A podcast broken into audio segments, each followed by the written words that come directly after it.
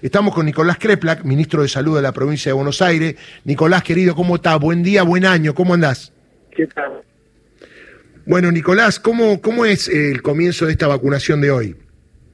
Bueno, en verdad continuamos con el esquema de vacunación como antes, pero cambia la vacuna y, ahora en vez de tener la misma que siempre utilizamos, que era la, la que tenía la vacuna original, la primera, la de Wuhan, esta es la bivariante, tiene la de Wuhan, pero se le agrega una Omicron y esto lo que se ha visto, en, es lo último que hay en materia de investigación científica alrededor de la vacuna eh, del en el mundo, que favorece un poco más, dura un poco más de tiempo la, la respuesta que tiene el vacunado para conseguir que el efecto sea no solamente eh, de reducir la posibilidad de contagiarse, sino y principalmente que esos contagios sean leves.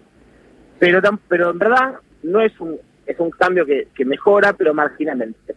Siempre lo que se ha demostrado, y también con la, con la vacuna que recibieron las personas la pasada, es que haberse vacunado en los últimos meses, sobre todo las personas que tienen riesgo, mayores de 50 años, enfermedades crónicas, haberse vacunado en los últimos seis meses es una medida muy protectora en caso de nuevas olas para evitar los casos graves. Y de hecho, se corroboró también en nuestro país que en esta última ola, que fue muy fuerte en el mes de diciembre, ya está mucho, mucho más baja, las personas que tuvieron internación más grave, incluso algunas que han fallecido, no habían recibido el refuerzo en los últimos seis meses.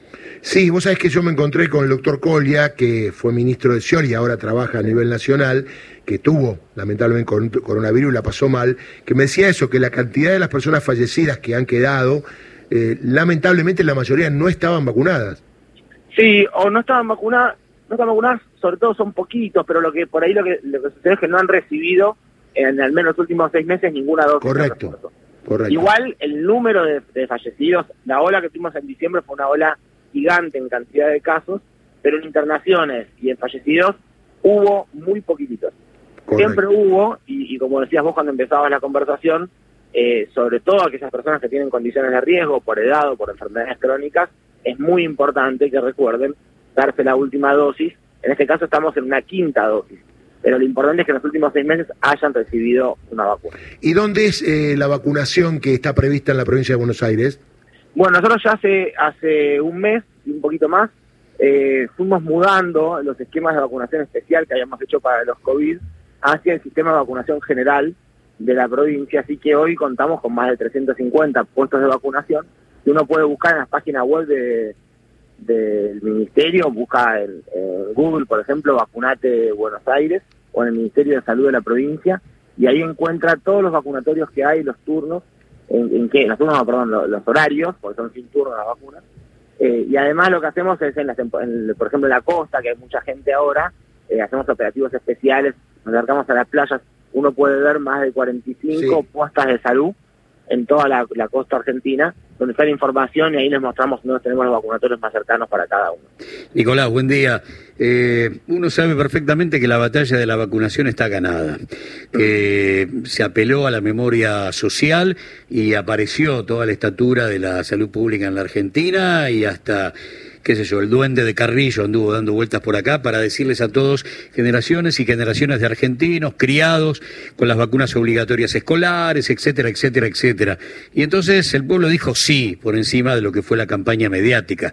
Pero no puedo olvidarme de que se mueran todos los que se tengan que morir, no puedo olvidarme de la quema de barbijos en el obelisco, no puedo olvidarme de la militancia anticuarentena, de la militancia antivacuna, ni de ir a denunciar al presidente de la Nación por envenenamiento de la población población se ganó esa batalla, pero en función de sostener la salud pública es necesario ganar la otra que implican las próximas elecciones y ahí hay que ajustar la, la, memoria corta, porque todo lo que dije está tapado por, qué sé yo, toneladas de escombros periodísticos. Sin embargo, hay que recuperar ese momento donde la salud pública fue clave y ahí el Estado-Nación, donde aerolíneas fue clave, primero para traer barbijos y respiradores y después para traer las vacunas, etcétera, etcétera, etcétera, etcétera.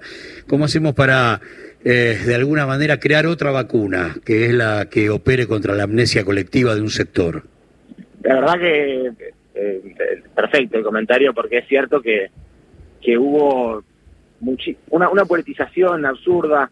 Eh, es imposible ganarle a una vacuna en una pandemia. La verdad que, que solamente porque hay mucha protección y, y excesivo eh, un, manto de cuidado sobre cierto sector político que pueden decir cualquier barbaridad y después no, no, le pasan factura. Eh, porque sinceramente los que han dicho todas esas cosas, porque en la corta, en, por un día o dos producían una sensación, pero después eh, quedaban atados a una mentira que, una mentira que produce mucho daño en salud, nunca hay que hacer esas cosas. Los que trabajamos en salud sabemos que la seriedad, la responsabilidad eh, y, el largo plazo es indispensable. Los que, los que han hecho todas esas cosas han mentido, muchos han generado sufrimiento y seguramente gente que se ha enfermado y, fallecido por culpa de, esas mentiras y esas informaciones. Mm. Eso pasa con la pandemia, pero también hay que decirlo, la salud tiene todavía muchas deudas pendientes para toda la población, especialmente para los sectores más vulnerables. Y uno tiene que recordar, a mí me toca asumir eh, como viceministro, acompañándolo a Daniel Goyán y después como ministro en la provincia de Buenos Aires, que venía de una pérdida de salario de los trabajadores de la salud de más del 20%, y que eso hacía que se, hayan ido muchos médicos y médicas de los hospitales, que llevábamos cuatro, cuatro años sin reparar nada de lo que se rompía en los hospitales, con prácticamente las terapias intensivas eh, se habían roto y estaban, estaban cerradas. Hay situaciones que son absurdas, había camas cerradas porque se había roto el pisito, porque se había de oxígeno y ni siquiera ese nivel de mantenimiento podían sostener para atender a la población. Y lo que sabemos que se viene después, cuando ellos hablan de, el gasto que tiene la salud, pensemos que la salud en la provincia de Buenos Aires, cuando nosotros asumimos, ocupaba el 5% del presupuesto y hoy ocupa el 7,9% del presupuesto. Ese aumento enorme de lo que significa la salud para el presupuesto provincial eh, va en contra de lo que plantean los que quieren volver a gobernar, que básicamente hicieron un ajuste, y el ajuste se traduce en esto, ¿no? en menos cirugías, en menos consultorios, menos tecnología, menos profesionales, que es como una pandemia nueva, ¿no? Solo que en vez de un virus, de un virus que aparece repentinamente, es lo que todos los días enferma a nuestro pueblo, que al no tener atención se pone mucho más grave. Creo yo que hay que recordarlo no solo por lo que pasó en la pandemia, sino proyectarlo a futuro. No es solamente con la pandemia, es siempre con la salud y con las cuestiones importantes para la vida. A propósito, la última, un oyente escribe que volvió el programa Cunita en la provincia de Buenos Aires. Importante saber que el Moisés y Ajuar del bebé lo hacen personas privadas de su libertad en el polo industrial del penal de Olmo. Digo, y pone tomá pa' vos, ¿no? Pero digo, acordate que eso tuvo. Ahí se nos cortó. Sí. Ah, bueno, eso tuvo una mala prensa, una denuncia penal, una persecución, Bonadío que quemaba las cunas, una Intentó vergüenza. con el fuego de la Inquisición terminar con el recuerdo de Tiago Ares, el, el enorme diseñador industrial. Si hablamos con el papá acá nosotros claro, en momento, con Álvaro, sí señor. Bueno, y a propósito, yo vi en el tribunal oral lo que era, eh, eh, todas las cosas que tenía, era impresionante. Impresionante. Impresionante. Tenía que ver con un cuidado que iba más allá de terminar con esa causa de muerte terrible del pobrerío, que es la muerte por asfixia del bebé entre los dos padres sin, sin tener la posibilidad de poder dormir en otro lugar. Lo recuperamos a Nicolás. Estábamos hablando del plan Cunita y esta posibilidad de algo que tuvo tanta mala prensa, que tanta persecución judicial, que causó tanto daño y que ahora obviamente se hace con gente privada de libertad. Esto es muy bueno, ¿no es cierto?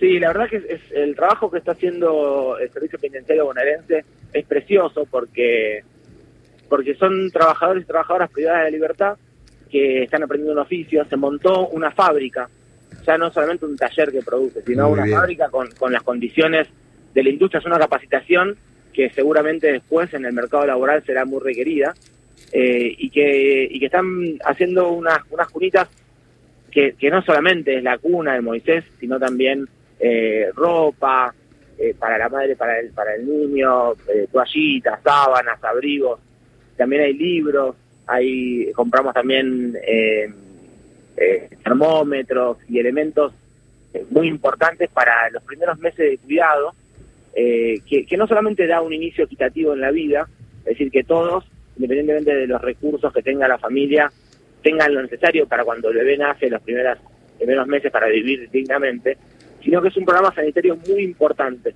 porque a nosotros nos ayuda a aumentar los controles de embarazo, haciendo un seguimiento a la persona que va a ser beneficiaria de este programa, tiene un seguimiento de su, de su gestación, de su embarazo, y además para garantizar una serie de estándares de cuidado y de calidad en las maternidades ya todo el trabajo que se viene haciendo los últimos, el último año prácticamente para poder tener el CUNITA es un trabajo de lo que se llama calidad, que en salud es indispensable. Así que solamente el, el tener el programa lanzado ha generado una mejora en el estándar de salud de la población. Ahora, a partir de hace unos días, empezaron a recibir las madres y los padres de los niños nacidos prematuros en este momento, eh, este programa Cunita, pero luego en pocas semanas será para todos y para todas. Nicolás, un abrazo grande, buen año, ¿eh? Muchas gracias a ustedes, un abrazo muy grande. Nicolás Kreplak, ministro de Salud de la provincia de Buenos Aires, 8